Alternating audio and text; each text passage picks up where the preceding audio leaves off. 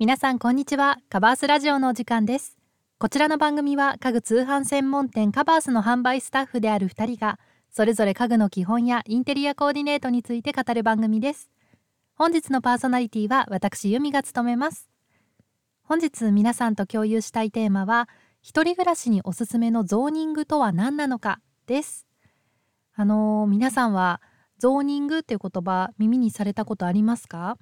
あのインテリアにねご興味がある方であれば、まあ、なんとなく聞いたことがあるなっていう方も多いかもしれません。あのまあねとはいえ一人暮らしのねお部屋に、まあ、なぜゾーニングっていうものがおすすめなのか、まあ、そもそもゾーニングって結局何なんだろうっていう方もねいらっしゃると思いますので本日はゾーニングの基本について語っていこうと思います。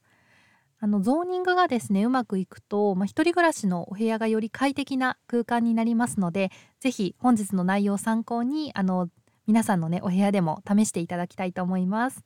それでは本日も最後までお付き合いください。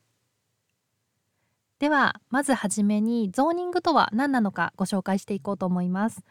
あのゾーニングっていうのはですねシーン別にあの生活空間を分けることをあの意味します。まあ、一人暮らしのお部屋の場合でしたら寝室リビングダイニングをあの一つのね空間にこうまとめなくてはいけないことも多いですよね。まあ、そんな時にお部屋をそのシーン別ですねに分けるとあの生活にメリハリが生まれてこうごちゃっとした印象になりません。あのなんとなくねこう部屋にまとまりがないなとかあの友達が来た時にちょっとベッドとかが丸見えなのが気になるっていう方はあのぜひねゾーニング試していただきたいです。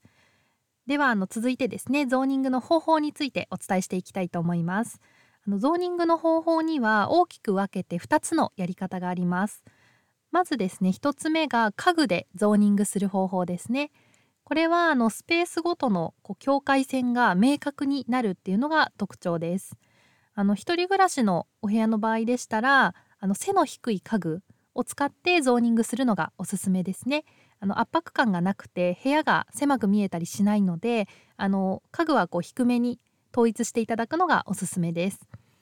で、まあ、どんな家具を使ってこうゾーニングするのかっていうところなんですけれども、まあ、例えばシェルフあの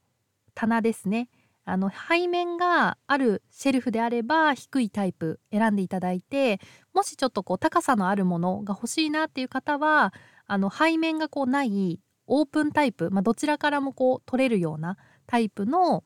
あのシェルフを選んでいただくと抜け感を演出することができるのでおすすめです。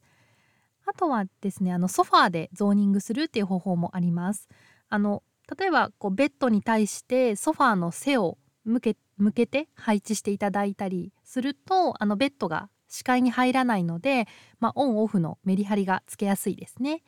あとはあのテレビ台を使うという方法もあります。あの収納スペースが充実していて、まあ、背が低めのタイプを選んでいただくのがおすすめですね。あのただし壁付けするよりもこう揺れやすいのであの地震対策はしっかりしておくのがベストです。あとはですね、まあ、カーテンとか、まあ、パーテーション突っ張り棒でこう固定するラダーラックっていうものもおすすめなのであの家具でねゾーニングしたいなっていう方は今ここまででご紹介したものをちょっと取り入れてみてください。で続いて2つ目なんですけれども生活動線でゾーニングするっていう方法があります。あの生活動線っていうのはあの人がこう作業するために通るスペースのことなんですけれども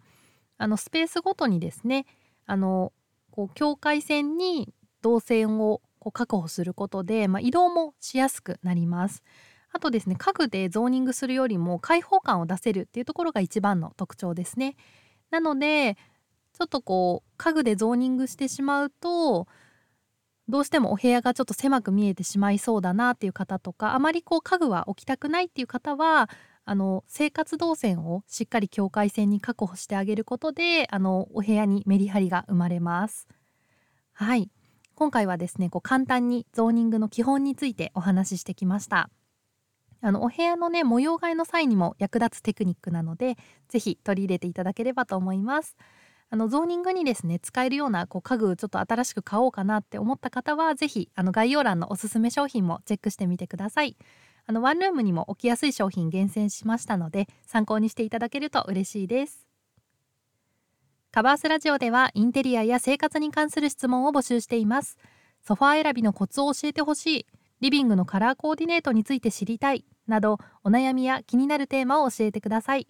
皆さんがコメントしてくださったお悩みは番組のテーマとしてどんどん採用させていただきますのでぜひお気軽にお声をお聞かせください。はいでは本日も最後までご視聴いただきましてありがとうございました。それではまた次回の放送でお会いしましょう。